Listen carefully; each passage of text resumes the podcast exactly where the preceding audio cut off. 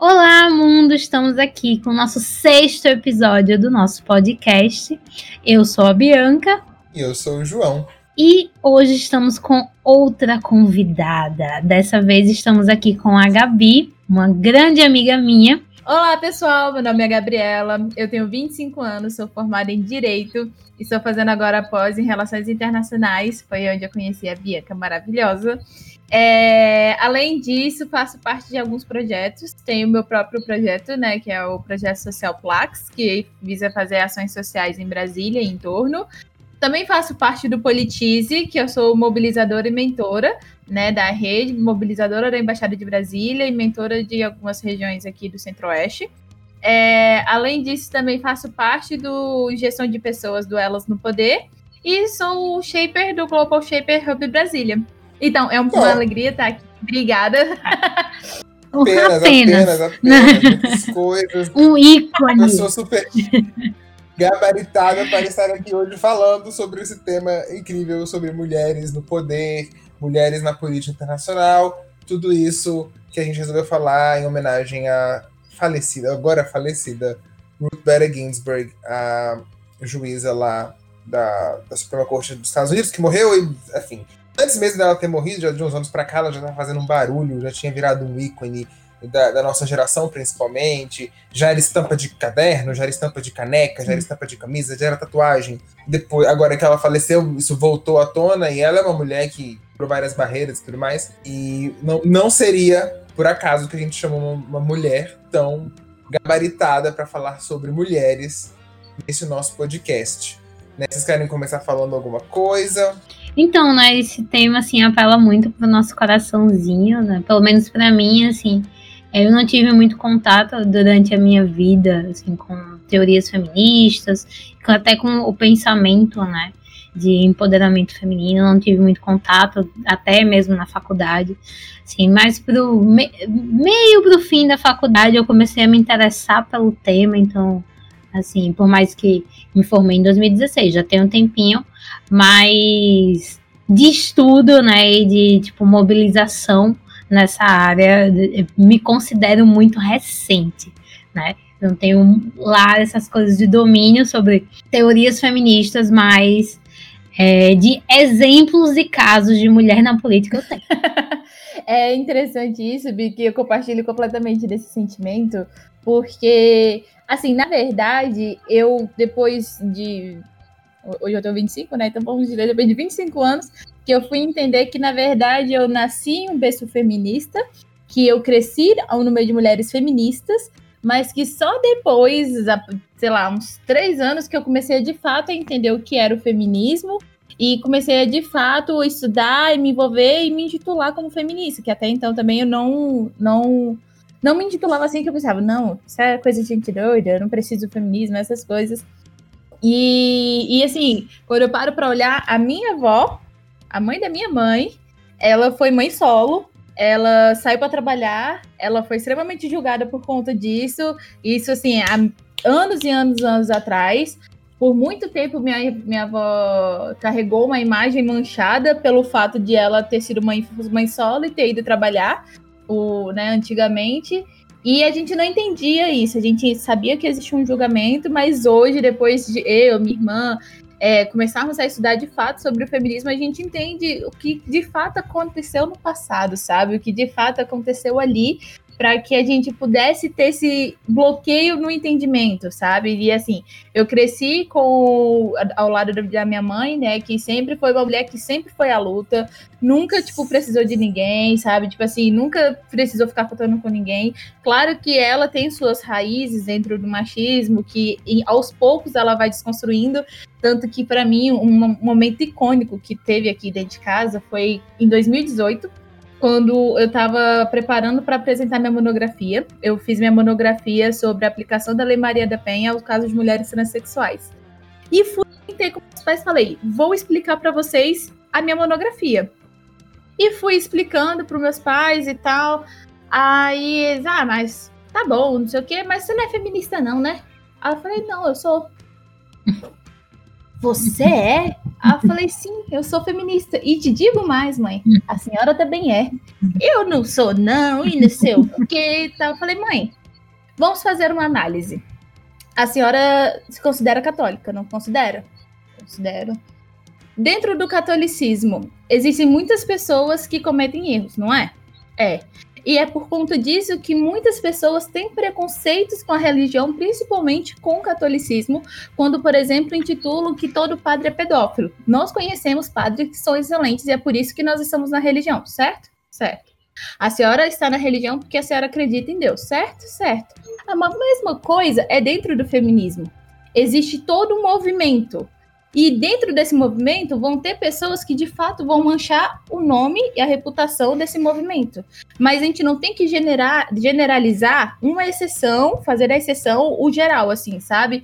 Porque o feminismo é um movimento incrível, é um movimento que toda mulher deveria entender e se intitular, porque se tudo que nós temos hoje, tudo que nós temos hoje é graças ao feminismo. E a mesma coisa se encaixa na religião. Eu, por exemplo, eu, Gabriela, me considero católica porque eu acredito em Deus e eu, eu me identifico com os dogmas religiosos.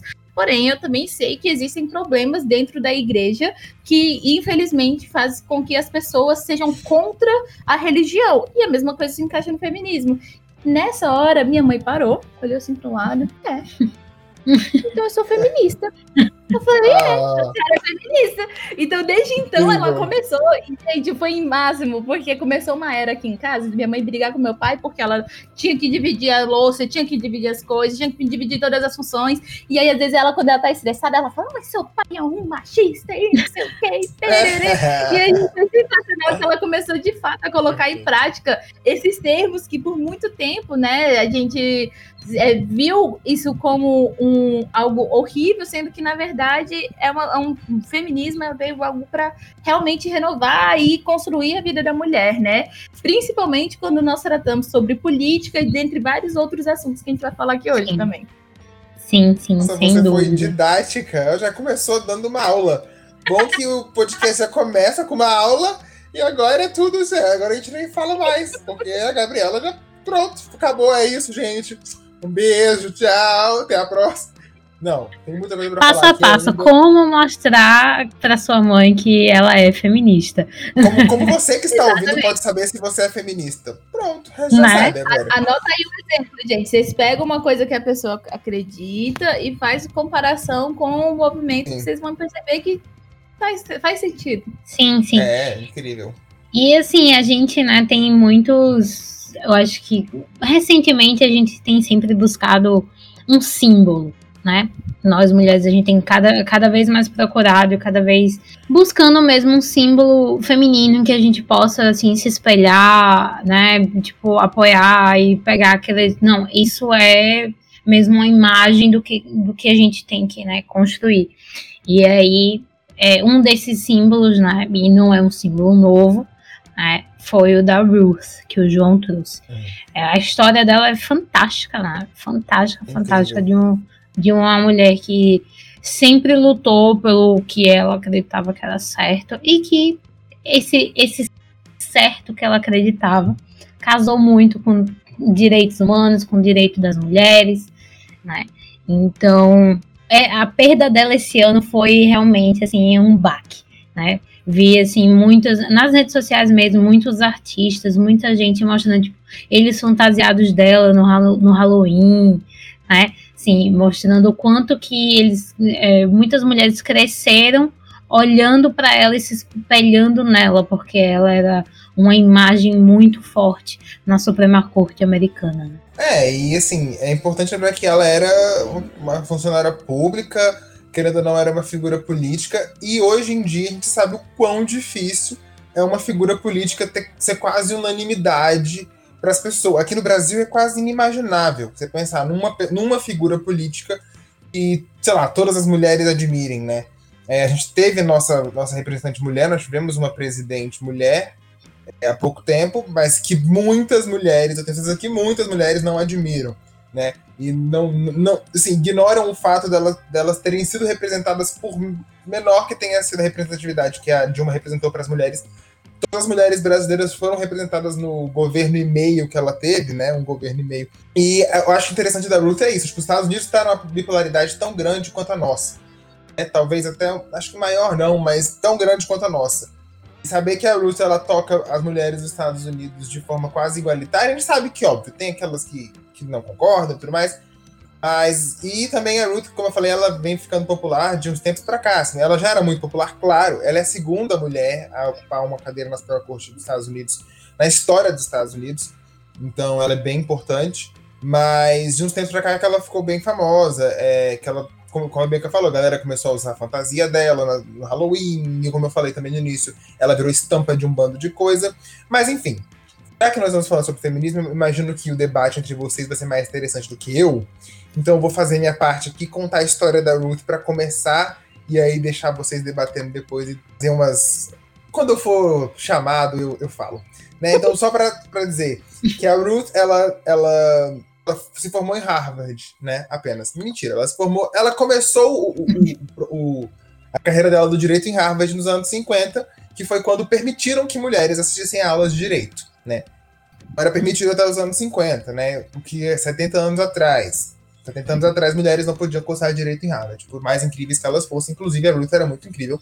E desde que ela entrou, ela recebia muitos elogios dos professores e de todo mundo do, do, do, do departamento de direito, porque ela era uma aluna brilhante e tudo mais. Ela entrou junto com o marido, o Martin Ginsburg, é, na, na universidade, né? Na faculdade em Harvard, na universidade, na faculdade de Direito. Eles assistiam aula juntos até que o Martin teve câncer de testículo e teve que se ausentar das aulas.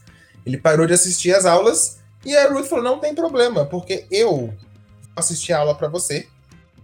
Quando eu chegar em casa, eu vou cuidar de você vou te passar o conteúdo que foi passado para mim, para que você consiga fazer o curso tanto quanto eu. Não precisa cancelar sua matrícula, você vai lá nos dias das provas, você faz o que você tiver que fazer, eu te ajudo.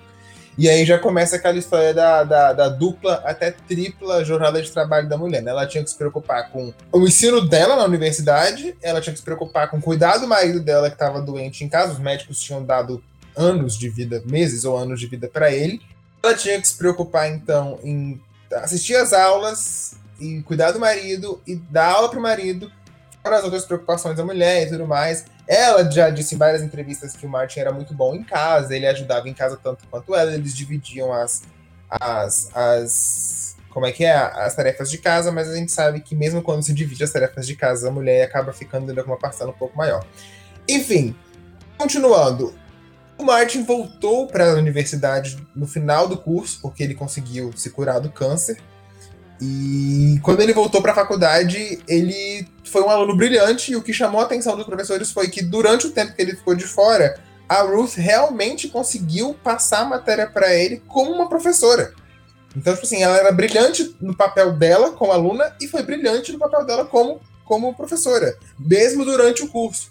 Então, ela não só foi uma puta aluna, ela foi uma puta professora pro marido dela, que ficou em casa durante a maior parte do curso, né? No final da, da, do curso da Ruth, ela se mudou da Universidade de Harvard para a Universidade de Columbia e foi lá que ela se formou. É, e ela era a melhor aluna da turma na Universidade de Columbia e também na Universidade de Harvard. Ela era a número um da turma. Só que ser a número um da turma, mesmo tendo se formado e tendo sido também a professora do marido dela, que também era um puta aluno, mesmo assim, mesmo com isso no currículo, a Ruth não conseguia trabalho depois se formou, justamente por ser mulher. Falavam que o direito não era o espaço para mulheres, que ele não tinha como, que ela não tinha como se adaptar ao mundo do direito. Sobrou para ela então é, dar aula na Universidade de Rutgers de Nova Jersey. Ela podia fazer, inclusive o que ela já tinha feito, né, dado aula pro marido, que ela era boa. E ela fazia alguns trabalhos administrativos para alguns juízes aqui e ali. Só que ela chegou a ouvir dos juízes que eles não contratariam ela porque eles não ficariam é, confortáveis em xingar na frente de uma mulher, por exemplo. Então, assim, ah, como é que eu vou te contratar? Porque se acontecer alguma coisa aqui na, no, no, escritório que eu ficar estressada, eu vou ter que xingar, mas eu não vou me sentir confortável de xingar na sua frente. Então, assim, não vou te contratar. Não importa o quão brilhante você seja. Enfim, né, coisas que Ruth teve que ouvir, mesmo sendo a, a, aluna número um da Universidade de Harvard de Columbia em Direito, né? Que é uma coisa que é inimaginável. Só que aí a vida da Ruth começou a mudar aos pouquinhos. Ela, como eu falei, ela conseguiu alguns trabalhos administrativos para juiz. E em 1972, ela conseguiu seu primeiro caso. E aí começa a carreira da Ruth de, de ser a, a, Ruth que nós conhecemos hoje. O primeiro caso dela foi defendendo um cara chamado Charles Moritz.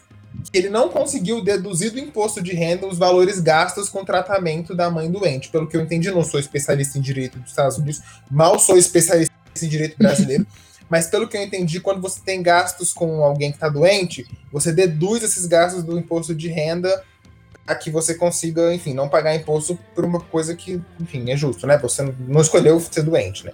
E aí ele não conseguiu deduzir do, do, do imposto de renda dele os, os, gastos com o tratamento da mãe dele. Né? E ele era solteiro e cuidava da mãe.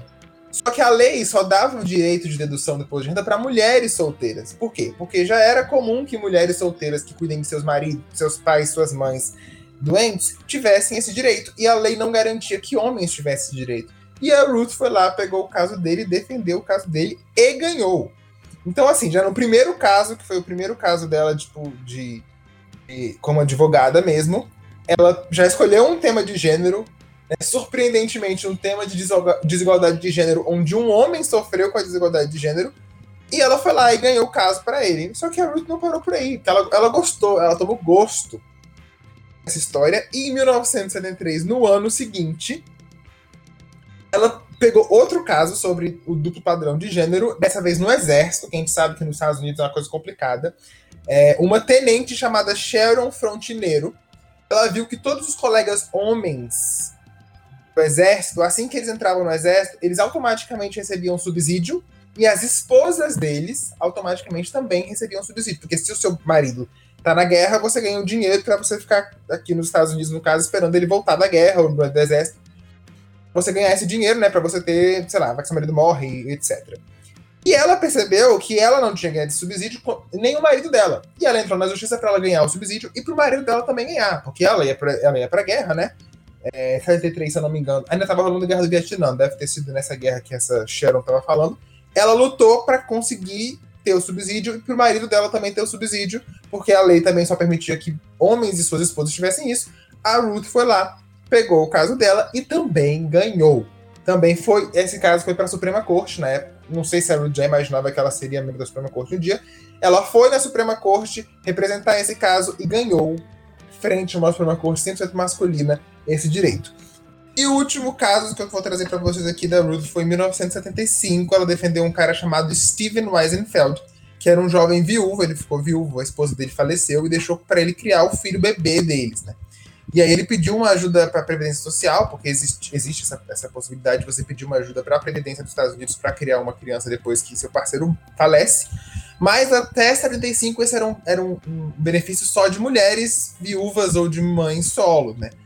Ele era um homem que tinha perdido a sua mulher, a sua esposa, e queria criar o filho com a ajuda da Previdência. A lei não permitiu, porque era, uma, era um benefício só de mulheres, e a Ruth foi lá, representou ele e mais uma vez ganhou mais um caso sobre desigualdade de gênero que a, a, a Ruth pegou para ela, defendeu. E assim, toda, como vocês sabem, né? A, toda vez que um caso desse entra é, para a história, muda-se a lei.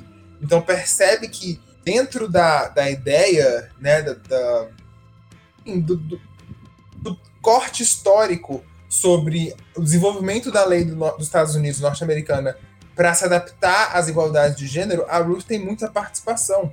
Porque esses casos, eles, eles é, se tornam exemplos para próximos casos, né? Ele, eles dão abertura para mudar mesmo essas próprias leis, né? que são excludentes, que são diferenciadas para homens e para mulheres. Então, lógico que com o tempo a Ruth foi chamada para entrar na Suprema Corte, porque ela teve um impacto muito grande no direito dos Estados Unidos.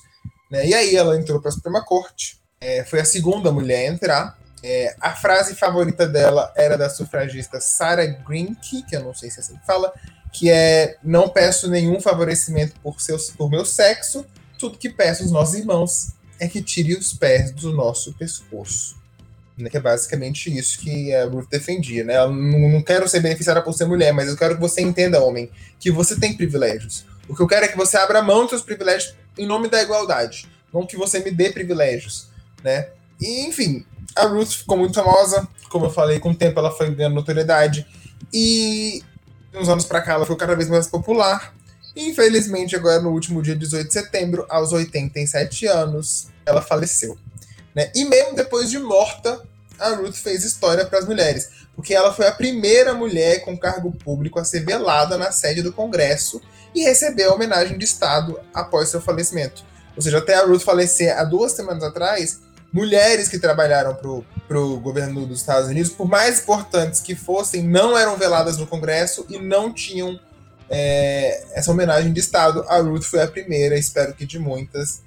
E é isso aí. Essa foi a Ruth Bader Ginsburg. Talvez quem não conhecia ela agora consegue entender melhor porque que foi um rebuliço tão grande, foi um marco tão grande a morte dela, porque se falou tanto dela. Eu falei, né, lá nos Estados Unidos, se eu não me engano, também segue a Common Law, bem parecido com é, a Inglaterra, o Reino Unido, e a Common Law, advogados que sejam, como ela foi, vanguardistas, né, que abram espaço para novas interpretações da lei, eles são extremamente importantes para o direito, para o próprio direito da, daquele país. Então a gente pode dizer, sem nenhuma dúvida, que a Ruth não só é uma representante importante para o feminismo ou para as mulheres dos Estados Unidos, ela é um grande nome para o direito norte-americano. Então ela é histórica e a gente perdeu sim um, um, uma, uma pessoa histórica, um, um, personagem que a gente vai ter que. É, que sei lá, eu quando tiver a idade dela, que ela tinha 87 anos, eu vou ficar feliz de falar para as pessoas: olha, eu vivi num mundo que existia Ruth Bader Ginsburg. Tipo, eu vi ela trabalhar por um tempo antes dela falecer. E foi ela que trouxe a gente aqui hoje, né? Sim, e assim, eu, é muito interessante. Esse último ponto que você trouxe, tipo, do, do direito americano, né? É, é muito importante, mostra exatamente é, a força de que uma mulher pode fazer para mudar, né? Porque, como você falou, tipo, nos Estados Unidos é a common law, e para quem não sabe, tipo, é um, di um direito muito baseado no costume, né? A, a, é, a Constituição dos Estados Unidos ela é um pouco diferente da nossa, né? A, a Constituição mesmo dos Estados Unidos é bem, é bem pequena porque as leis posteriores, né, os procedimentos, as decisões e tudo mais, ela é muito baseada pelo costume quando uma decisão ela é feita, ela é usada como precedente para a próxima. Então, essa, esses casos que a Ruth ganhou, né, eles, ele, eles não, eles, ela, por exemplo, poderia ter perdido com base nesse, nessa, nesse costume, né, mas como ela provou uma situação que deveria, né, tá, tá acontecendo que houve uma injustiça, é, houve uma mudança no direito, porque o juiz né, viu que deveria ter sido feito, mas com base naquele costume, é tipo assim, entramos em uma nova era, em que homens, eles vão sim cuidar de suas mães, eles vão sim ter que cuidar dos seus filhos, né? Temos mulheres no exército, então sim, elas têm que receber essa... Então, abrir uma nova precedência para casos futuros, né, já se basearem com essa nova, com essa nova decisão. Então, tipo assim, isso é exemplo puro né, do que uma mulher na, na posição dela, lembrando que é, quando ela entrou né, não, em Harvard não, não era aceito mulheres né, estudar direito, então olha só a força de que a inclusão da mulher no estudo do direito, que depois passou a, a pegar casos que mostravam desigualdade de gênero, né, e que posteriormente começou a mudar a própria dinâmica do direito mesmo, do costume né, do direito americano. Então, assim, se você tem alguma dúvida que a nossa presença pode mudar, tipo, acabamos de provar aqui. Muda e, e muito. Ela, e ela é tão espetacular que a aula que ela dá sobre o feminismo, sobre a igualdade, mostra que para a gente alcançar a igualdade, não precisa só necessariamente que nós mulheres lutemos pelos nossos direitos, mas que também a gente mostre que os homens também não precisam só ficar numa posição que historicamente foi passado para ele, como foi esse caso que vocês citaram sobre um pai que ficou responsável pelo bebê, sabe? Então, assim, mostra que o quanto que o feminismo também serve para isso, para mostrar que o homem não tá só naquela posição de poder, de chefe, de pai, essas coisas. Pelo contrário, o homem também tem que fazer o papel de, por exemplo, quando a mãe não está presente, de fazer o papel de mãe, de ter direitos para cuidar dos seus filhos, sabe? E então é, é, é fenomenal, ó, tipo, esse, esse caso dela que mostra da importância também de quando a gente traz sobre o feminismo, a gente traz sobre o homem também ocupar outros locais, lugares.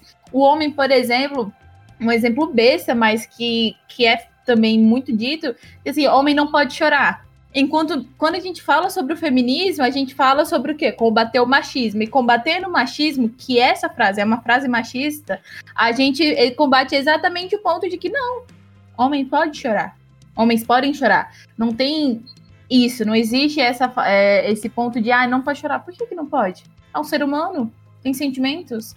Então, quando é, a Ruth lá vira e fala sobre esse caso que ela defendeu e trouxe esses direitos para esse homem, ela consegue mexer em toda, é, toda essa pirâmide, assim dizendo, né, do machismo e feminismo, essas coisas, num, num, num ato que na época ela poderia não imaginar o tamanho da magnitude que ela iria causar na história, né? Eu acho que é isso. Ela, é, ela fez tudo foda. Cara, é o que a Bianca falou, ela, ela passou de mulher que entrou num, num curso que não era permitido para mulheres para essa, sei lá, esse titã do direito dos Estados Unidos. Ela, cara, sei lá, a imagem que eu tenho dela é aqueles navios que vão quebrando o gelo, assim, tipo, é isso. Ela foi abrindo. É, não sei nem se ela percebeu, mas ela foi abrindo, assim, o mar para milhares, milhões, gerações de mulheres, e não só mulheres, é, é, atrás dela. Pra você ter uma ideia, eu, eu não tenho certeza desse dado, mas eu, eu tenho 90% de certeza.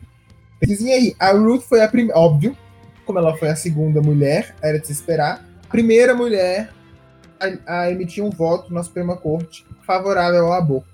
Uhum. Sim. Quem diria que uma mulher, que precisaríamos de uma mulher para ter esse contraponto, né? Então, assim, ela. Isso, isso quando ela já era idosa, isso não, é, não foi quando ela era. Isso já era uma pessoa que esperava-se que ela fosse uma mulher mais tradicional. Não, ela já era idosa, ela já era uma senhora e ela já chegou lá falando: ó, que ser favorável ao aborto, sim, isso é um direito da mulher, sabe? Explicou lá para o bando de macho que não tinha noção disso.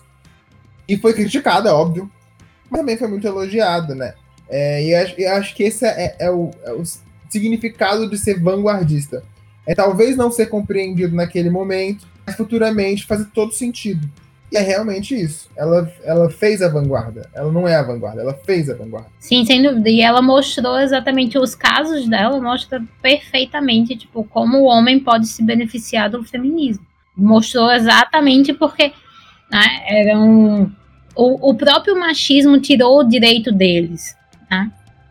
Porque o machismo ele colocou que aquele, aquele papel que naquele momento ele teve que fazer, na verdade era um papel que era ocupado pela mulher.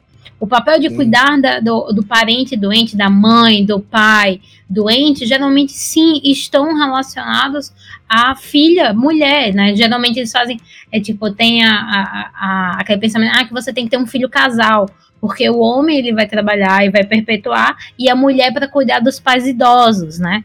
Então assim, muita gente, então tipo, tem essa essa ideia, né? Então, o lugar da mulher, da filha mulher está para cuidar, cuidar dos pais mais velhos, cuidar do filho, né? Então, pegar em uma situação em que o homem se viu, né, cuidando dos pais, cuidando dos filhos, né, ele estava sendo, tipo, o próprio direito dele de receber benefícios do governo, né, foi um próprio machismo. E é interessante porque é, existe, existe muito, né, desses pequenos detalhes na, na nossa vida, tipo, na, na, aqui no Brasil mesmo, teve uma época em que a, mulher, a mulher não podia votar, mas não era porque estava dizendo na lei, na nossa Constituição, que mulheres não podiam votar. Na realidade, não mencionava a mulher. Inclusive, várias mulheres votaram. Porque disse assim: ó, oh, não está dizendo que eu não posso votar, você está dizendo que eu não posso votar, então eu posso. Uhum. Então, assim, e depois disso, né, que souberam que mulheres estavam indo votar aqui no seu que, não mais, eles foram ver e desqualificaram os votos. Porque por mais que na lei dissesse que, assim, que não estivesse mencionando elas, para incluir elas precisava de uma lei específica, né? Então, assim, a gente vê pequenos detalhes, né, da, que são perpetuados pelo machismo. Mas uma coisa também que eu achei muito massa dessa da, de um dos casos da Ruth, né, foi o caso do exército. Porque eu acho que nada, nada reflete mais o curso de Relações Internacionais e o sistema internacional do que falar da guerra. estudar relações Sim. internacionais é estudar como é que os países brigam. Exatamente sempre como é que começaram a brigar, como é que mudou essa forma de briga, qual é o, o a, as alianças da briga, o que que a gente ganhou com essa briga, o que que a gente perdeu com a uhum. briga, tudo envolve briga. Né? É, Até o direito da paz aí surgiu da desgraça da guerra. Uhum. então, assim, eu acho que é um exemplo perfeito né, para a gente mostrar é, como que coisas internacionais afetaram muito o papel da mulher na sociedade, né? Eu pesquisando as coisas aqui para a gente pra trazer para vocês, né? É, achei uma informação que na realidade nem eu sabia. Então eu achei, sim, fenomenal. Né? Eu não sabia mesmo, mas aquela bela imagem né, do We Can Do It, do, da, da mulher com o braço e tudo mais, com a faixinha ela foi uma propaganda né, da, da Segunda Guerra Mundial, em que os homens estavam indo para a guerra e as mulheres precisavam ocupar o lugar deles nas fábricas. Então, a ideia da, da, da, propaganda era mostrar que elas podem sim ocupar o lugar dos homens, porque eles tinham ido para a guerra. Então, né, por mais que é, várias mulheres tinham, né, tipo, trabalharam durante o conflito e tudo mais, mas existia uma propaganda de mostrar que as mulheres podem sim, né, ocupar aquele espaço de trabalho. Então, assim, eu não imaginava que tinha esse contexto, né, de, de ocupação da fábrica pela mulher, né, em um pleno contexto de guerra que os homens, né, foram embora, tiveram que sair para lutar, né, e isso abriu assim um espacinho na minha mente Cara, quanto que deve ter mudado esses conflitos, né? Porque na época só podia entrar no exército, né? Tipo, quando eu falo na época, eu falo mais da Primeira Guerra Mundial, porque na Segunda Guerra muitas das mulheres começaram a participar mais, né, dos conflitos, não só como enfermeira, mas tendo batalhões e tudo mais. Né? Então, na Primeira Guerra Mundial, as mulheres nem podiam participar. Então, se você pensar assim, a maioria dos homens foi né, para territórios é, de inimigos, pra, muitos deles, se a gente pensar no contexto americano, muitos deles foram para a Europa e na Europa muitos deles foram lutar na Alemanha, na Itália. Então, como é que fica dentro da cidade que só sobrou as mulheres, né? Sim. Essa questão aqui na América, na América do Sul, a Guerra do Paraguai é, Sim. também deixou, dizimou muito, assim, a Guerra do Paraguai quando você estuda Guerra do Paraguai, você fica até. Você fala, cara, o Brasil, o Brasil é escroto pra caramba. A gente dizimou muitas, 90%, eu acho que 80% dos homens da, do, da Guerra do Paraguai, porque no final da guerra, quando o Paraguai estava 100% fodido, eles começaram a mandar criança. Criança, assim, menino de 8 anos de idade. E mandaram as crianças antes de começar a mandar as mulheres. E mesmo assim sobrou muita mulher. Assim, eu, eu lembro que a proporção até tempo, eu não sei se ainda está assim, mas até tempo atrás, até o final do século XX, a proporção de mulheres para homem no Paraguai era seis mulheres para cada homem a população. Isso acontece muito, né? Muita gente vai para guerra, os homens vão para guerra e, e sobra para as mulheres literalmente cuidar da casa. E quando digo casa, não a, a, própria casa, o país que foi abandonado pelos homens que estavam todos em, em, idade a pé, né? Pra, é, deixaram de trabalhar, deixaram de produzir para ir para guerra. E sobra para as mulheres administrar o país, também administrar as, as, as fábricas que durante a guerra estão sempre tiradas para a indústria bélica, então muitas mulheres fizeram armas e tudo mais. Inclusive, é uma, uma dica, uma, uma curiosidade também que é interessante, eu sei porque me interesso por esse assunto. Na moda também é, é, foi sentido esse, esse impacto, a Chanel. O que, o que foi a Chanel? Por que a Chanel é tão, tão conhecida hoje? A Chanel foi a mulher que pensou na, na nova vestimenta para mulher depois que os homens foram para a guerra, como que a mulher ela tinha que sair de casa para trabalhar. Então ela pensou numa roupa que pudesse permitir que a mulher trabalhasse. E aí que ela aboliu aqueles, aquelas saias enormes e aqueles arames que ficavam por baixo da, da roupa, o, o, os espartilhos que apertavam muito a mulher, atrapalhava ela a, a, a se locomover e tudo mais. A Chanel ficou grandiosa, assim, conhecida até a Segunda Guerra Mundial, onde ela virou é, nazista, né? Enfim, é, esse é assunto para outro vídeo. É, aí a Chanel fez o, o, Ela criou esse look, né? Que era o look que as mulheres que ficaram em casa enquanto seus maridos iam para a guerra iriam usar pra, tanto para conseguir lidar com, o particular quanto com o público, né? Com o trabalho que elas tinham nas ruas. Então, assim, a guerra, como a Bianca falou, a guerra, a gente estuda muito nas relações internacionais, de todos os pontos de vista cultural, político, social, a guerra é o que traz mudança. Né? Mudança nas carreiras, que a gente quer dizer, né? E mudança vem com o tempo. Agora a guerra te obriga a mudar. Porque, tipo, ó, aconteceu isso daqui, essa é a realidade que nós estamos inseridos, então, assim, alguma coisa tem que mudar. Aí muda a moda, e obviamente muda a sociedade, muda a cultura, muda a forma de se enxergar as coisas. Apesar disso, ainda tem muita coisa para mudar, e eu espero que não precise de uma nova guerra a gente entender isso. Só trazendo um detalhe sobre o Brasil, que quando a gente fala nessa questão internacional das mulheres entrarem para o alistamento, né, da para a guerra, como aconteceu lá em, na, na Segunda Guerra, que vocês falaram, 1940, não lembro uhum. o que, que vocês falaram. Isso. É, mas quando a gente aborda sobre o Brasil, as mulheres só foram ser admitidas em 1992. As Sim. mulheres só. O exército só permitiu que mulheres pudessem entrar para seguir a carreira de militar em 1992. Isso porque em, em 2017, eu estava lendo que em 2017 ainda estava tendo uma discussão para que a mulher pudesse de fato é, seguir a carreira militar, porque assim. É, lá, lá, antigamente foi permitido que elas entrassem para entrar na administração, jornalismo, coisas assim, entendeu? E as mulheres estavam em 2017 é, pedindo para que elas pudessem entrar exatamente como combatentes, sabe? Para que elas pudessem, de fato, seguir a carreira, todo, tudo, da, é, da mesma maneira que o homem constrói a carreira dentro do, do militarismo, elas também queriam construir, mas isso a gente está falando em 2017, tipo, três anos atrás. sabe? É, como que você imagina que três anos atrás ainda estava tendo a discussão com relação às mulheres do exército no Brasil? Sabe, eu, eu, na, na live que, que a gente fez, né, na página, achei muito interessante uma reflexão que a Bia trouxe sobre quando ela falou sobre o, homem ter que autorizar a mulher para viajar, né? Que isso aconteceu lá em 1950, mais ou menos. E ela falou: na minha mãe estava nascendo quando existia isso.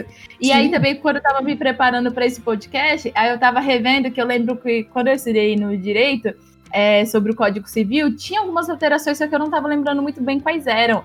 E assim, o código, o novo, o novo Código Civil foi de 2016, o, o CPC, né? Mas assim, o Código Civil, ele o novo Código Civil, né? Ele veio em 2002. Até 2002, a mulher era obrigada a colocar o nome do marido.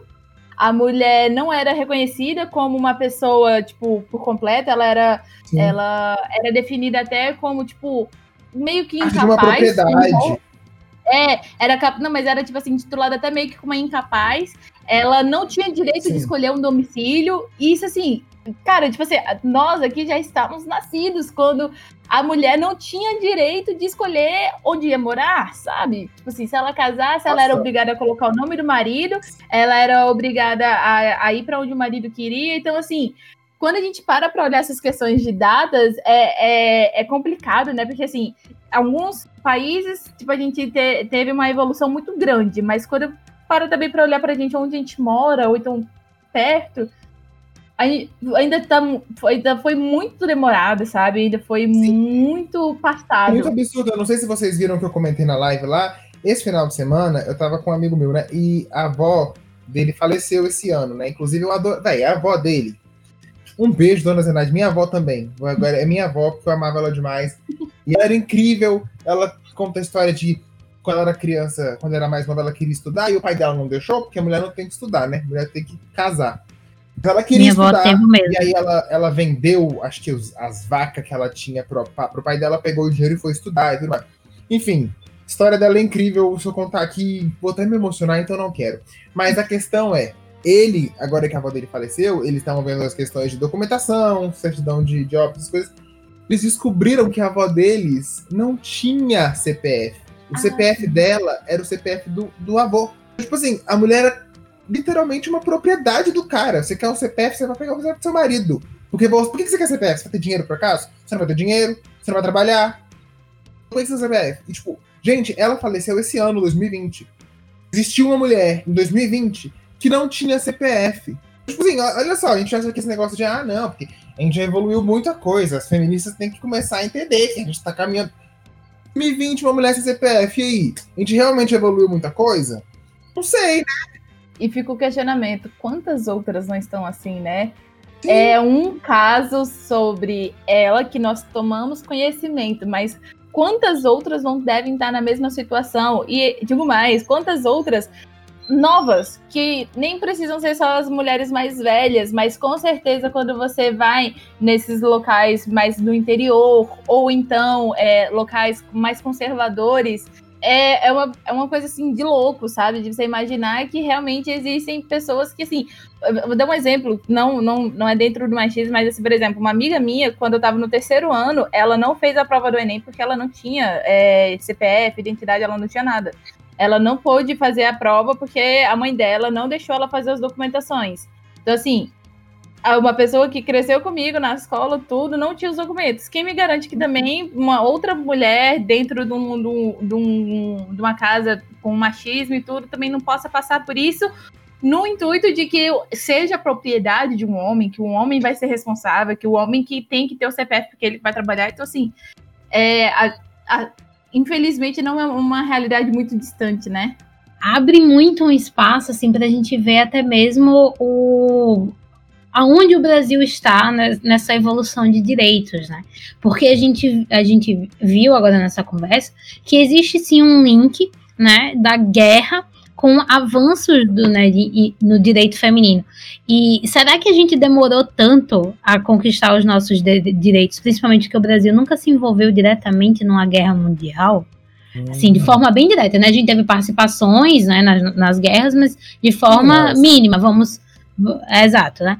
Mas aí, e o, o João mencionou a, a Guerra do Paraguai, né? E eu tenho um, um, um casinho bem legal da Guerra do Paraguai, Adoro. Fofoca, que fofoca na Guerra do Paraguai, né, é, fofocas, existem fofocas, né? Mas dessa vez foi um caso de uma mulher que estava lutando por, pelo direito de homens escravos, né? Na época do, da Guerra do Paraguai, né, já existia uma, uma política de alforria, né, que alguns escravos eles poderiam é, trabalhar, ser remunerados e em algum momento eles poderiam comprar a própria alforria, né? Eles poderiam comprar a própria liberdade. Quando a gente entrou na, na Guerra do Paraguai, é, o Brasil incentivou a participação de escravos né, na guerra em troca da alforia deles no final.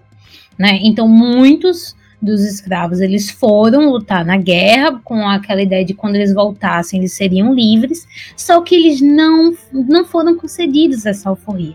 E aí, um, uma mulher, uma mulher inclusive baiana, maravilhosa, porque tinha que ser nordestina, Olá. ela maravilhosa, amo minha terra.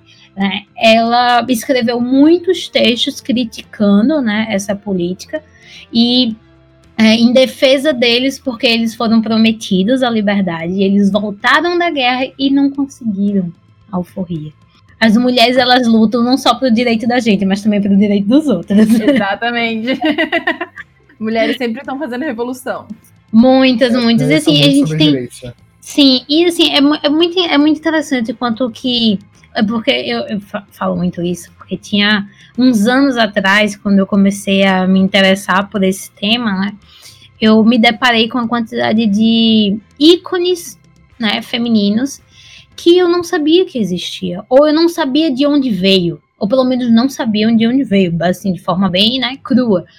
E na época que eu comecei a descobrir, eu fiquei na minha cabeça, tipo, nossa, eu queria fazer um documentário sobre as mulheres que foram apagadas na história. Isso que eu queria fazer, assim, cada episódio contava a história de uma mulher, né, e tudo mais. E toda vez em que eu sento na minha cadeira e jogo no Google mulheres em tal lugar, mulheres na guerra, mulheres né, no estado, mulheres em qualquer canto, sempre vai aparecer uma mulher nova que eu não sabia que existia, que ela era maravilhosa. Bi, quando você for fazer esse seu documentário, me chama, tá? Eu vou te ajudar. Vamos lá. eu também quero. Já, quero assistir. Vamos já falar. vamos falar sobre a Imperatriz, vamos, vamos, falar sobre todas essas mulheres, vamos dar voz a, a, elas que foram apagadas durante tanto tempo. Pois é, e aí eu trouxe assim para vocês um para vocês conhecerem também, né? É, a mulher que inspirou as famosas Bond Girls. Ah, que legal. Que né, né, basicamente é, existiu essa mulher e ela foi a que inspirou tanto o autor, né, quanto o espião é, britânico Ian Fleming, né, para fazer essas Bond Girls aí. E ela se chama Christina Scarbeck. Também, ela também é conhecida como Agente Secreta Scarbeck. Ela trabalhou com os britânicos né, no estabelecimento de células de resistência na Polônia. E ela tem, assim, uma lista de, de feitos imensas, mas ela é muito conhecida porque ela foi presa pela Gestapo e ela foi submetida a um interrogatório, né? Só que aí para ela ser solta, ela fingiu que tinha tuberculose. Ela mordeu a própria língua e tossiu sangue. E aí, nessa história, ela conseguiu ser solta e escapou. E depois da guerra, recebeu uma ordem do Império Britânico. Gente, que babado! Eu não sabia disso, não. Fizeram o mínimo pra Isso! ela. A própria Maravilhosa! Caramba!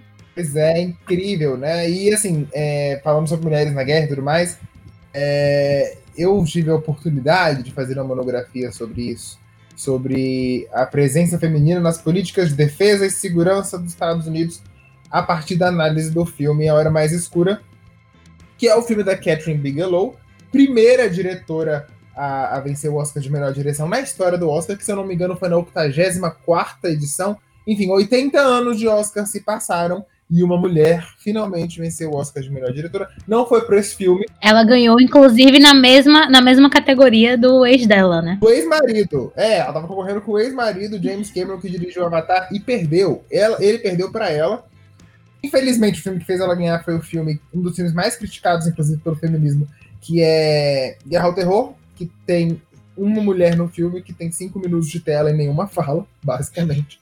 Mas no ano seguinte, ela fez esse filme Hora Mais Escura com a Jessica Chastain, que é uma atriz, produtora, diretora de cinema também, extremamente conhecida por ser muito ferrenhamente militante feminista. Nesse filme ela faz uma, uma personagem que é, é agente da CIA e foi alocada para a busca do Bin Laden. Provavelmente a maior missão da história do exército americano até hoje, né? Encontrar e matar o Bin Laden. É o inimigo número um dos Estados Unidos foi durante 11 anos, né? De 2001 a 2012, 11, sei lá. Acho que ele morreu em 2011. É, e aí, nesse filme, é uma mulher numa posição de poder nas relações internacionais, principalmente incluída no exército e tudo mais, e dirigido por uma mulher também, que venceu o Oscar. Eu falei, ah, vou pegar a teoria das relações internacionais, a teoria feminista das relações internacionais, que existe é, uma, uma ala feminista nas RI desde os anos 80, analisar se essa mulher está de acordo com a realidade e aproveitar e analisar se essa mulher está de acordo com os estereótipos hollywoodianos de mulher, né, de como a mulher é representada. E assim, não, a conclusão da monografia não, não, interessa muito, eu acho que o que interessa aqui é o caminho que eu tive que percorrer. Porque perceba, eu fazer uma monografia sobre feminismo, eu tive que aprender muita coisa, né? Eu tive que ouvir muita coisa. Inclusive, durante o meu processo, eu fui incluído num grupo de estudos feministas composto só, composto só de mulheres, onde eu era o único homem, e foram, no, foram três, três, não, quatro, quatro encontros de três horas, 12 horas da minha vida, onde eu só ouvi. Sentei e ouvi. E aquilo foi o que mudou minha vida. Tipo assim, eu digo em relação, não em tudo, em relação a tudo, mas principalmente em relação a esse assunto do feminismo, eu não ouvi porque não me deixaram falar, não. Eu, eu, eu ouvi porque é o que eu podia fazer. Eu, eu tava descobrindo tanta coisa que eu ficava maluco. Eu tava, caraca.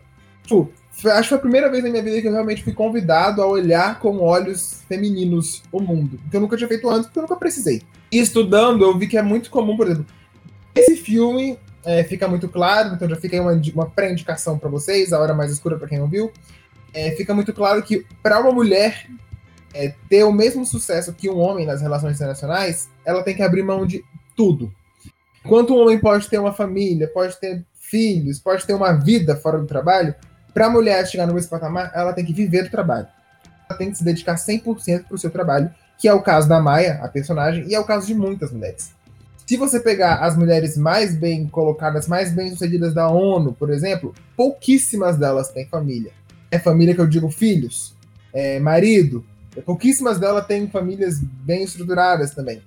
Porque a gente exige muito mais da mulher do que do homem para chegar nos lugares e chegou. E também estudando sobre é, mulheres, as relações internacionais e tudo mais, eu descobri na minha monografia que existe sim um estudo de que mulheres em posições de poder elas costumam fazer governos mais bem avaliados, costumam fazer governos melhores para os seus países e internacionalmente mais bem vistos. Inclusive, mulheres do poder costumam evitar guerras. É, eu lembro, inclusive, que teve uma, uma entrevista muito legal que fizeram na primeira eleição do Trump num, num, num rally do Trump. É um cara fazendo perguntas para trumpistas, né? Em comédia, humor e piadas. E aí ele chega numa moça e fala: ah, por que, que você acha que a Hillary não pode ser presidente e tal? Ela, não, porque mulheres têm muitos hormônios. Então, tipo assim, ela pode começar uma guerra assim. Ele fala: mas não, todas as guerras não foram iniciadas por homens? Ela fica tipo: nem pensei nisso. E nessa, nessa pesquisa que eu fiz, eu vi que muitas mulheres evitam mil vezes a guerra. Lógico, existem as exceções, Margaret Thatcher tem para mostrar pra gente. Mas mulheres no poder, normalmente, evitam a guerra. Porque a própria forma como são socializadas mostra a elas que o embate físico, a violência, não é nem a primeira, nem a segunda, nem a décima quinta opção. Né? As mulheres elas são socializadas para argumentar e conseguir o seu espaço através da, da, argumentação. Fora também que mulheres sofrem muito mais com a guerra. Nessa mesma pesquisa, eu descobri uma das coisas mais horrorosas que eu, já, eu nem fazia ideia que existia, que eram os campos de estupro na guerra da Bósnia. Eram literalmente isso, eram campos de estupro, onde os, os, os, os soldados colocavam mulher, as mulheres dos, do, dos abatidos nesses campos, estupravam elas constantemente, obrigavam elas a ter os filhos, porque os filhos iam ser de outra etnia, e queriam torturar as mulheres e falavam, você ter que criar um filho de um estupro. Tipo assim, olha que, que absurdo, sabe? Tipo, que coisa louca. E também pelo fato das mulheres gerarem um filho, já está aquela, aquela história de você não tem mãe, não. As mulheres conseguem ver mais humanidade nos soldados. Então elas pensam 20 vezes antes de, de, de, de gerar uma guerra, porque elas, diferente dos homens, não vão ver 20 mil homens lutando por elas, vão ver 20 mil vidas com 20 mil filhos, 20 mil esposas, 20 mil mães. Então, tipo assim, com toda essa pesquisa, o que eu aprendi é: talvez a gente tenha um mundo totalmente diferente conforme mais mulheres cheguem ao poder nas relações internacionais. Porque a própria socialização feminina, e aí é muito difícil porque é um, um, um debate super pós-moderno, é, a socialização feminina é um problema, mas também a gente pode tirar o melhor dos problemas, aí vai entrar na discussão das feministas radicais, feministas liberais, etc, etc.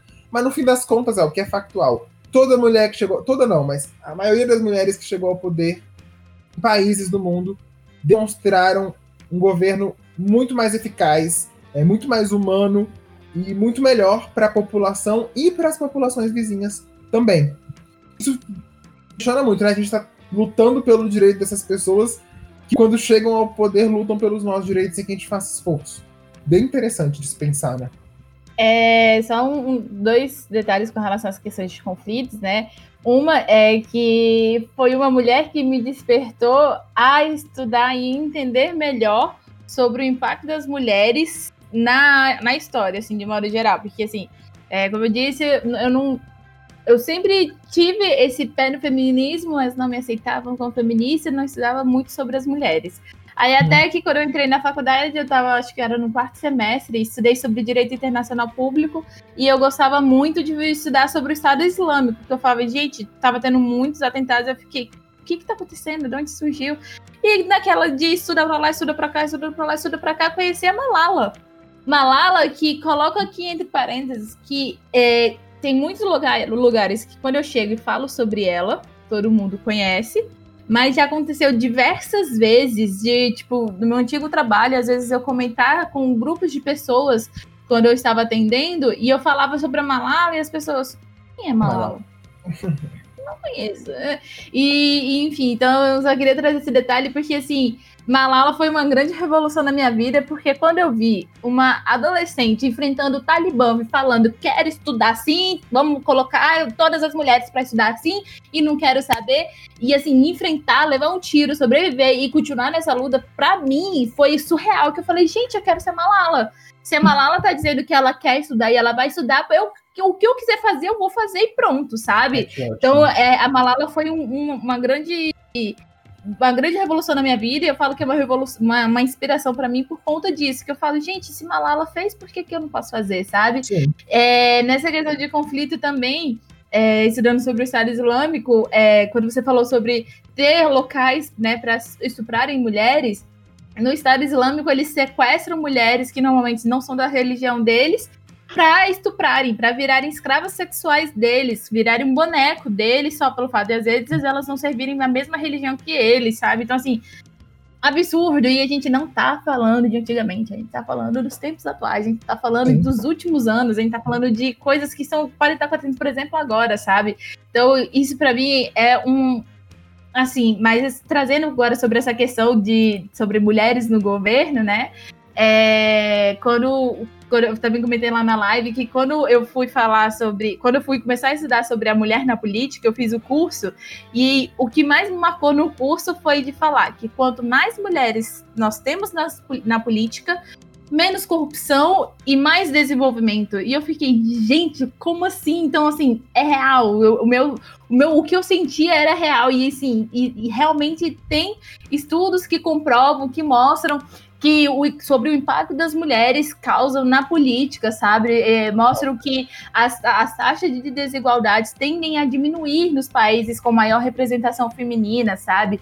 Que a corrupção tende a diminuir também, porque as mulheres tendem a investir mais em educação. Então, com a educação, é, é, impacta diretamente na participação política e também com isso no entendimento da política.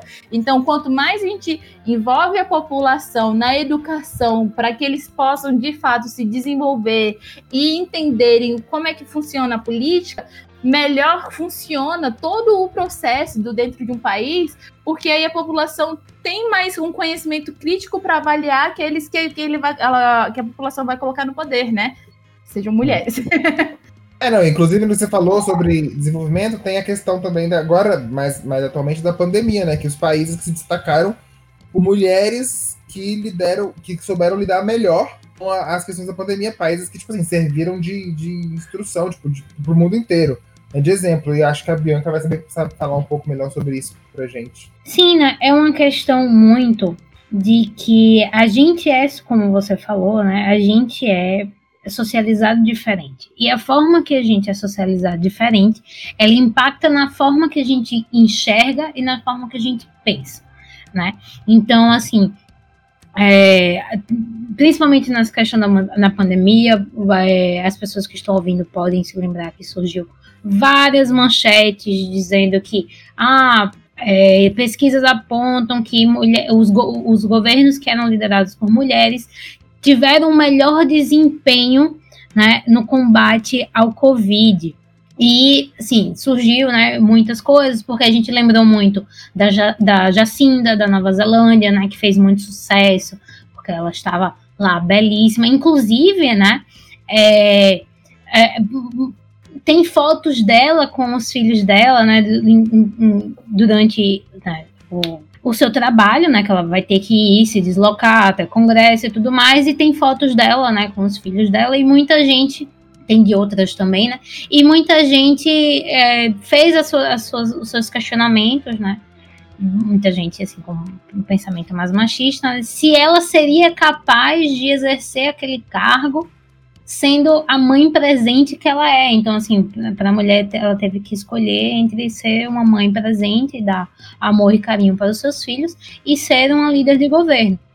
E muito, isso gerou muito estudo e muito debate, tá? Isso assim foi perfeito, um, um caso concreto de como a gente pode ver o papel da mulher nesses nesses cargos, né? E assim sempre vai ter é, casos desviantes, né? Que assim, não, não vão ser todos os países, né, que, que comandados por mulheres que tiveram esse desempenho, mas é, a grande maioria teve também por uma base de que os países eram assim desenvolvidos, né? Eles tinham a capacidade de fornecer um, um, uma questão básica, mas o ponto decisivo entre é, um homem liderando um país né, e uma mulher liderando o país em plena pandemia surgiu de uma ideia de que a mulher ela é, foi, se tornou, né, ela se mostrou mais propensa a acreditar na ciência, né, e ela se mostrou um, com um,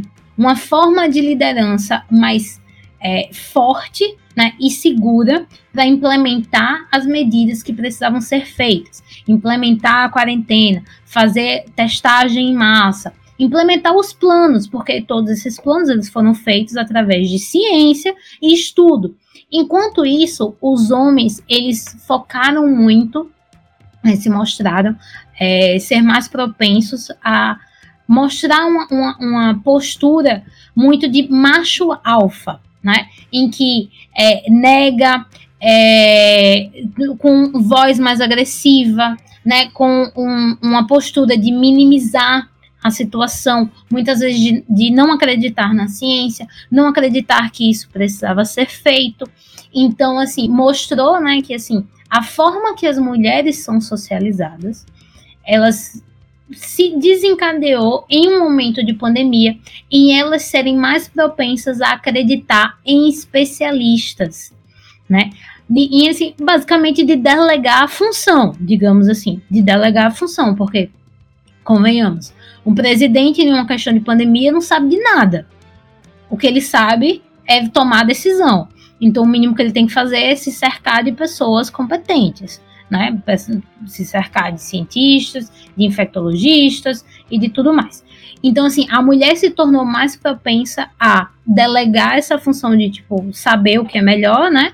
E é, implementar essas, essas, essas medidas de uma forma mais segura e forte, enquanto o homem, ele se, se preocupou mais com a sua própria imagem como um líder masculino forte e de não deixar mostrar que está tendo um problema, de que ele é o dono do controle, que tá ali tá tudo ok, mesmo que o país esteja batendo recordes de mortes, mas uhum. vamos seguir, tá tudo ok, porque eu sou o homem no controle, eu sou o chefe da casa e tá tudo ok, sabe? Isso para mim é um absurdo, porque tivemos muitos exemplos de presidentes que passaram vergonha nessa pandemia, que ainda estão passando vergonha, que ainda não conseguiram de fato combater o vírus.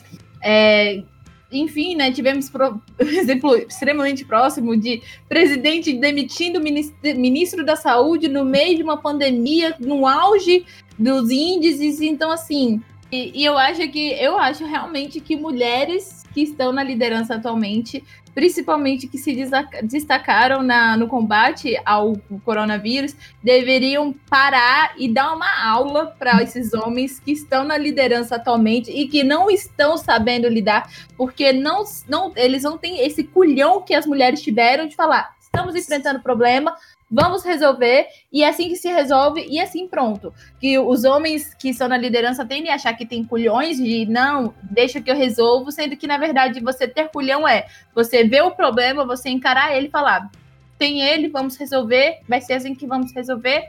Enfim, e não ficar fingindo que ele não existe, né? Então eu acho que realmente todas essas mulheres poderiam marcar uma aulinha para falar, gente, vou ensinar aqui vocês hum liderar um país, entendeu? Porque vocês não estão sabendo liderar, tá é. passando é. vergonha. Então, estou vindo aqui para dar um helpzinho assim para vocês, sabe? Sim. É, não, o e é negócio é, assim... é nem ter culhões. Porque é assim que, que, a, que a situação melhora, né? Exato. Não, e é uma questão muito assim, é, eu sou levemente, eu tenho uma tendência de ser levemente contra essa ideia de que é, as mulheres em uma posição elas vão ter a tendência de é, isso eu tô lembrando muito da, da Tickner, tá? Que é uma, uma pensadora feminista das relações internacionais. E ela foi uma das poucas que eu li do campo das relações internacionais. E eu não gosto do texto dela. Mas, principalmente porque ela, ela tem um, um trecho dela que me marcou muito. Que ela dizendo que mulheres nas relações internacionais elas têm a, uma tendência maior de cuidar dos direitos humanos por causa do, do instinto materno. E aí eu não, eu não gosto dessa frase, eu não gosto dessa, dessa, dessa forma, né? Eu acho que não é uma questão biológica, tá? Porque para mim instinto é biológico. Se você tem um instinto, é uma coisa que é Concordo do plenamente. corpo, assim, resquícios animalescos, digamos assim. Né? Você, você, na frente do perigo, você correr uhum. é um instinto. Da mesma forma de você, tipo, ver um bebê e querer cuidar, ou você mãe, você tem um instinto materno, é um instinto. Isso é uma questão biológica. Eu não acho que a, a, a, a mulher na liderança tem uma, um, uma propensão a lidar com os direitos humanos por causa do instinto materno. Eu acho que é uma forma de socialização. É uma forma de como a gente, a, as mulheres estão inseridas na sociedade na forma em que a gente estuda na escola, o papel da gente dentro da família quando a gente ainda é criança, não é nem assim quando eu cresci e casei, ou quando eu cresci e se tornei dona de casa. A questão é quando eu era criança num papel de casa da mulher, ela tem papéis diferentes. Se você tem um menino e uma menina, os papéis deles, geralmente, dentro da família, são diferentes. Então, essa, essa, social, essa socialização em que a gente cria cria essa diferença de padrão, né? De tipo assim, ah, uma mulher numa situação e um homem com a situação, ela vai ter atitudes diferentes. E isso você vê claramente, assim, de forma prática no debate dos Estados Unidos. A forma como Joe Biden reagiu ao Trump interrompendo ele foi diferente da forma que a Kamala Harris reagiu com o Mike Pence interrompendo ela.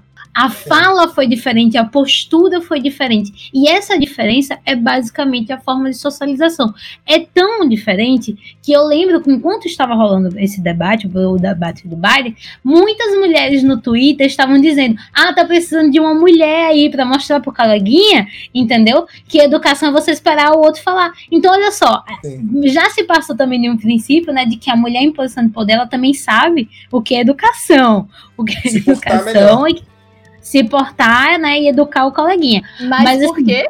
Porque na construção da mulher, a gente sempre, ó, oh, você fica em silêncio. Se o homem está falando, você tem que respeitar. Se o homem te interrompe, é porque ele realmente entende do assunto. Mulher tem que se portar como? Sentar em um local, ficar sentada com as pernas fechadas ou cruzadas, nunca de perna aberta.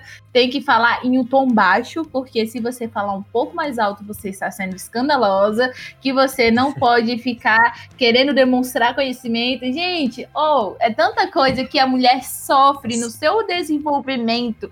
É tanta limita tantas limitações que a mulher sofre no seu desenvolvimento, enquanto os homens, não, ele tá fazendo isso aí é porque é do jeito dele, é do jeito moleque, tem problema não não. Pois é. Homem assim mesmo, homem fala alto. E assim, nessa pandemia eu acho que é, exaltou muito. É, se tinha alguém que tinha dúvida de que a mulher é plenamente capaz de segurar a onda quando a onda chega, né? Essa pandemia serviu de exemplo. Porque eu desafio qualquer pessoa a assistir o vídeo da Jacinda dando uma entrevista acontecendo um, um terremoto e ela impassível fazendo o trabalho dela e imaginar o Trump e o Bolsonaro no lugar para saber ah. se eles realmente iriam ter essa mesma é, segurança na fala e segurança na postura em um pleno terremoto. Tá? De forma assim, bem básica. E assim, você vê isso e você dizer que a mulher não é capaz de segurar a onda? Assim, tá. Amada, nosso querido presidente fugiu de debate com o Brasil tranquilinho, imagine tendo um terremoto. Então, assim. Exato, então assim, ah, né? Tá. Isso, essa pandemia Ele serviu. Tem que no terremoto para ter medo é... de terremoto. Na casa dele tava tremendo ali horrores, entendeu? Por isso que ele não foi. Então, assim, eu, eu acho que a única coisa que a gente sente falta, né, desse. Acho que. Para terminar, né, para ir, ir encerrando uhum. esse nosso debate, que essa nossa, nossa bela conversa que me dá vontade de ter parte 2, parte 3, parte 4, formar um uhum. quadro, entendeu? Um quadro. formar um quadro. sempre que eu amei. é pensar assim, tá, a gente agora, a gente entende, a gente tem quase que provas concretas, né? A gente tem estudos acontecendo sobre as diferenças de uma mulher líder, principalmente na pandemia. Agora tá faltando a gente saber a diferença de uma mulher negra naquele lugar. Porque provavelmente vai também, também ser diferente da mulher branca. Ah, certeza. E uma mulher trans também, né? E uma mulher trans, uma mulher indígena. Mulher trans não são menos mulheres do que mulheres. Exatamente. O feminismo precisa abraçar todos os tipos de mulheres se ele pretende Exato. fazer o trabalho que ele pretende fazer. Assim, então... minha opinião, a opinião de um homem aqui pode levar a sério se quiser, mas assim, eu acho. Você ouviu, J.K. E... Rowling? Eu acho. e que com certeza, quando elas estiverem no poder, elas irão fazer a revolução, elas marcarão a história, porque vivem menosprezando a capacidade delas, mas só quem convive com mulheres que sabem, mulheres trans, indígenas, negras, sabe o potencial e a enfim, a perfeição que essas mulheres são quando é para se tratar dos assuntos que elas gostam, que elas estudam, que Sim. elas se dedicam. Exato, então fica aí, né? A gente tem que sempre lembrar que temos uma pequena parcela assim de mulheres líderes, né, de governos. É uma infelicidade a, a diferença, né, porque não é uma coisa pequena, mas são todas brancas, né? Ou pelo menos amarelas, né? Porque também temos os nossos governos, né, da Ásia. E lembrando que, né, mulheres asiáticas não são brancas. Vamos ter essa noção aí, galera, né? Não é porque a, a pessoa é branquinha que, não, que tipo, Sim. não existe raça. Vamos lembrar que essa condição é questão racial. Então, assim, é, ou são, né, naquela situação são amarelas, mas a maioria né, são brancas, e a gente não tem essa representação negra, trans, indígena, importante. Então, fica aí, né, para futuros estudos e para futuras para futuros debates, quem sabe a gente vai falar aqui, né, Exato, a gente voltar trans e mulheres negras e, e... pessoas indígenas na, na, na, na política internacional. E para finalizar, a gente sempre faz algumas indicações de filmes, séries, músicas, livros, etc para vocês que estão ouvindo aí, que chegaram até aqui, estão assistindo no YouTube também, que querem se inteirar mais sobre o assunto, querem se atualizar mais sobre isso. Eu vou começar com as indicações, por quê? Porque eu vou indicar dois filmes que falam sobre a RBG, a Ruth Bader Ginsburg. É, um documentário e um filme de ficção. Ó, você tá ficando meio que, que. Eu sempre indico um documentário e um filme de ficção. Né, para vocês que não gostam de documentário, sei lá por quê. O filme Suprema, com a Felicity Jones, que é a história da, da RBG, né? Tudo isso eu contei, ela entrando em Harvard, o marido dela com câncer no testículo e etc. E como ela dava aula para ele, até o primeiro caso dela e tudo mais. Como ela se tornou, no, o, como início da carreira dela ajudou ela a se tornar quem ela foi, né? Como eu falei com a Felicity Jones, que já, já foi indicada ao Oscar, não sei se ela ganhou, acho que não ganhou, não. Foi indicada ao Oscar já algumas vezes, alguma vez, também não lembro se foram várias. Enfim, Felicity Jones é top, tá? Gosto muito dela, ela fez Star Wars, inclusive. É, e também tem o documentário sobre o RBG, que esse sim concorreu ao Oscar de melhor documentário de 2019, chamado A Juíza. Né? Justamente por quê? Porque já em 2019 ela estava chamando atenção. Ela já era um ícone millennial, ela já tinha começado a fazer barulho. Esse documentário, inclusive o trailer desse documentário, é, a, a, o trailer abre com ela falando aquela frase da sufragista que eu disse, né, sobre os irmãos tirarem o pé do pescoço. E no meio do trailer também ela fala: Olha, eu nunca pensei que com 84 anos, na época ela tinha 84, ia ter tanta gente pedindo para tirar foto comigo na rua. É, sim, porque ela realmente se tornou esse colosso do feminismo nos Estados Unidos, grande representante é, interesse feminino no geral, na, na, no direito dos Estados Unidos e na política internacional no geral. Agora vocês, por favor, façam as suas indicações também, que eu quero muito saber. Vou aproveitar Gabi, então o ensejo. Vou aproveitar o ensejo, então, para indicar né, alguns filmes. É, eu falei o tempo todo sobre as sufragistas, então indico aqui para que todo mundo assista, principalmente as mulheres, para entender realmente como é que foi pesada a luta das mulheres para conseguirem o seu direito ao voto. Estrelas Além do Tempo é um filme, assim, surreal para mim. Eu realmente Chorei e assisti mil vezes aquele filme que conta sobre como que três mulheres, na época de 1960, mais ou menos, negras, tiveram que lutar por seus direitos, né? E assim, ela, uma delas lutou para ter o direito de entrar na faculdade que era predominantemente para pessoas brancas é, mulheres que faziam, fizeram a, a, revolução dentro da NASA e que não ganharam os seus créditos, então elas brigaram para ter. E mostraram também, por exemplo, o fato de às vezes não poder utilizar um banheiro porque eram para pessoas brancas. Essa então... cena é maluca. A mulher que era a mulher Exato. mais importante da missão para mandar o homem para a Lua. Ela tinha que fazer os cálculos. Ela tinha que perder, sei lá, acho que era 10 minutos, porque o banheiro para mulheres negras não e ficava dentro bloco. da sala de cálculo. Ela tinha que atravessar, às vezes, na chuva o campus uhum. da NASA para conseguir ir ao banheiro. E tipo, o tempo que ela perdia fazendo os cálculos, enfim, esse filme é realmente muito bom, muito fantástico. Também concorreu ao Oscar. Exato. É, também tem o Até o Limite da Honra. Ele é um filme fictício, né? Mas eu achei ele muito interessante, que fala, so, retrata sobre uma mulher tentando entrar nas Forças Armadas, né? E, mas o que eu não duvido que muitas das coisas que aconteceram ali, de fato, tenham acontecido quando as mulheres entraram, sabe? Então, uhum. eu achei esse filme muito interessante. E o filme O Escândalo, que fala sobre é, as acusações de assédio dentro da uhum. Fox, se eu não me engano. Então é um é filme espetacular, muito forte. também concorreu ao último Oscar agora. Exato. E também queria aproveitar também rapidão só para indicar dois livros que eu estou lendo e claro. que eu estou gostando muito. O primeiro é o Clube da Luta Feminista, um manual de sobrevivência para um, ambi um ambiente de trabalho machista. Então, muitas mulheres têm que lidar diariamente com muitos casos de machismo dentro do trabalho, de homens que pegam as suas ideias, que tomam parte da sua ideia, enfim. É um filme, é um filme, é um livro excelente que mostra várias dicas sobre como você lidar intitula vários tipos de machismo. Eu mesma achava que entendia, e nesse livro realmente descreve várias atitudes machistas que eu nem imaginava. E também uhum. queria indicar o livro da Jamila Ribeiro, que Quem Tem Medo do Feminismo Negro. E também já deixar aqui a dica para pesquisarem sobre. Maravilhosa! para pesquisarem, tô... pesquisarem sobre a, a, a Djamila Ribeiro, que é uma mulher espetacular e ela tem vários livros extremamente interessantes. Então fica aqui a dica também. Minhas indicações são muito diversas. Avisa o LOL. Amo. Avisa o LOL. É, é primeiro, é, o primeiro que eu vou indicar é o filme de uma das mulheres que eu mais amo nessa vida, que eu sou apaixonada. Eu amo a, toda a produção dela. Eu acho que o João já sabe de quem eu estou falando. Eu? Que é o filme. É. Que é o filme da Hannah Arendt. Hannah Arendt, maravilhosa, minha diva. Perfeita. Se eu puder colocar em todos os textos que eu escrevo, eu vou colocar. Né? E ela, ela, te, ela tem um, um, um filme muito.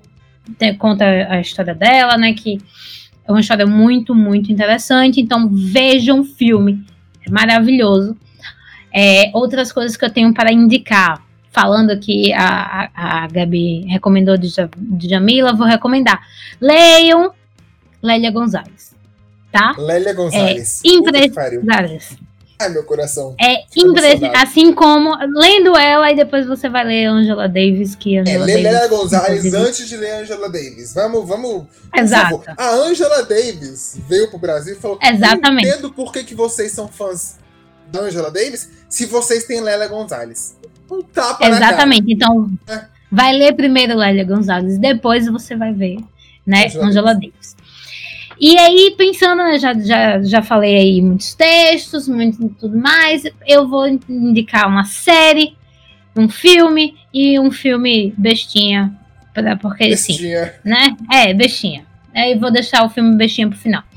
Um, um documentário, né, que é o A Vida e a História de Madame C.J. Walker, que é fenomenal e, assim, incrível, assim, é, assistam, que fala, né, sobre a primeira mulher negra milionária na história dos Estados Unidos, e ela construiu uma fortuna com produto de cabelo afro, né, então, assim, é emocionante. Outra coisa que eu vou trazer para vocês, que é What Happened, Miss Simone?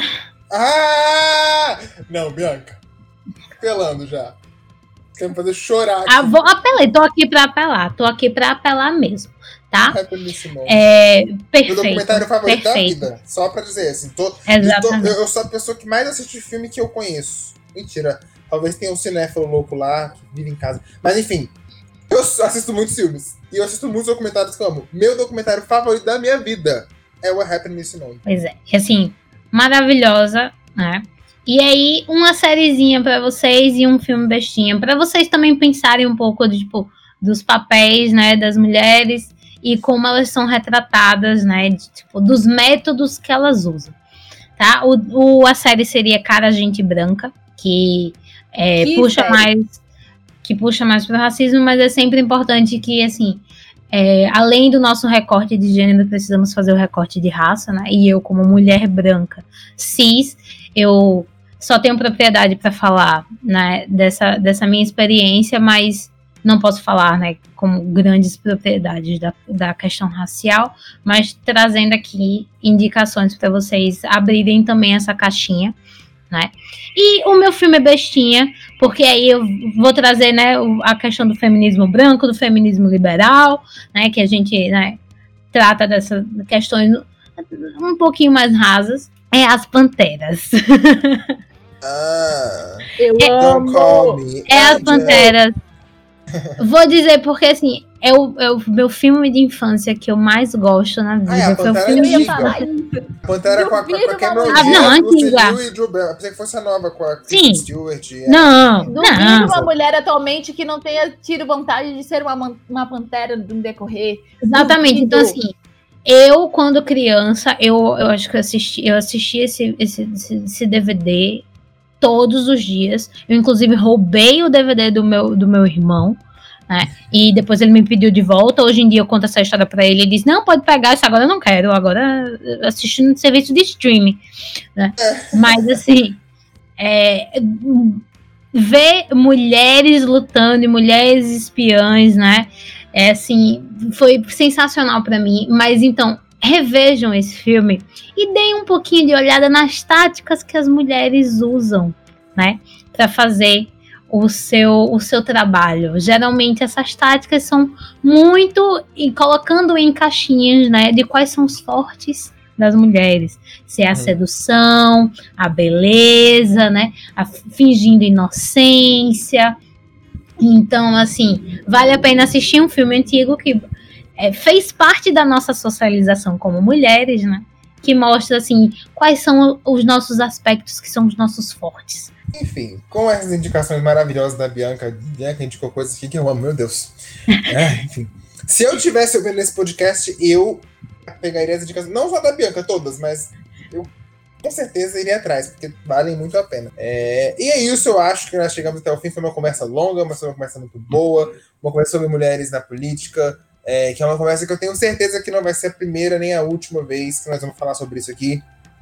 A primeira é no podcast, mas já falamos na nossa live, inclusive se você não assistiu a live, Bianca e Gabi fizeram uma live ontem, dia 14 de setembro, de outubro. Menina, já estamos em outubro.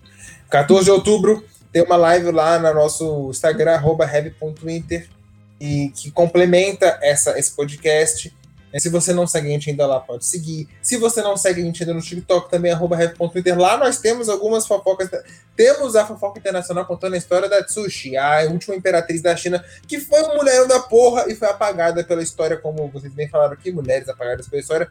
Lá tem a história dela, vai lá pra você descobrir o que essa mulher fez. Tem também sobre a, a, a rainha Olga, e vai ter muito mais sobre outras mulheres aí. Fazer bastante. Ah, foco internacional sobre tudo, né? Mas sobre mulheres principalmente. Já tem uma, inclusive, sobre uma outra imperatriz sendo preparada. Fiquem atentos que vai chegar. E no Twitter nós somos o Interreb com dois R's. Sigam a gente lá também. Principalmente agora nessa época de, de, de pandemia e, e, e eleições. A gente tá falando bastante sobre bastante coisa lá. Então, eu acho que é isso. Chegamos ao fim do nosso podcast. Agradecer mais uma vez a presença da Gabriela. Menina, você é foda. Eu gosto muito do seu trabalho. Eu admiro muito o que você faz. Você é aquela pessoa que dá cara, tá? Você não fala, você faz. Você tá lá. O que você traz pra gente não é, não é leitura, é experiência que pra mim vale muito mais, né?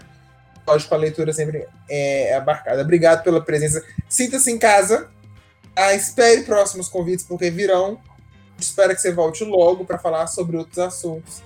É isso aí. Ai, vocês são maravilhosos, gente. Eu só tenho a agradecer. Eu estou muito honrada pelos dois convites, tanto pela live quanto agora pelo podcast. Foi sensacional poder participar com vocês aqui, poder contribuir de alguma maneira, né? Com esse podcast que eu amo, que eu sempre falo com a Bianca, que eu, quando eu ia pro trabalho eu ficava colocando pra assistir, pra ficar ouvindo, né? E eu amava, ficava rindo sozinha dentro do carro.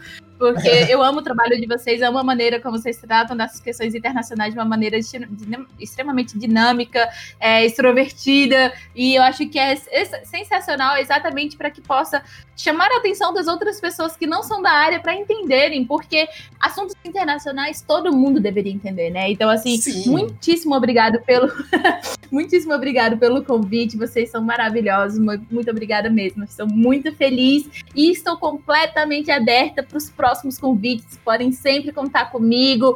Sério, eu tô muito feliz, muito feliz mesmo. Então, muito obrigada e vamos para mais parcerias que eu vou amar.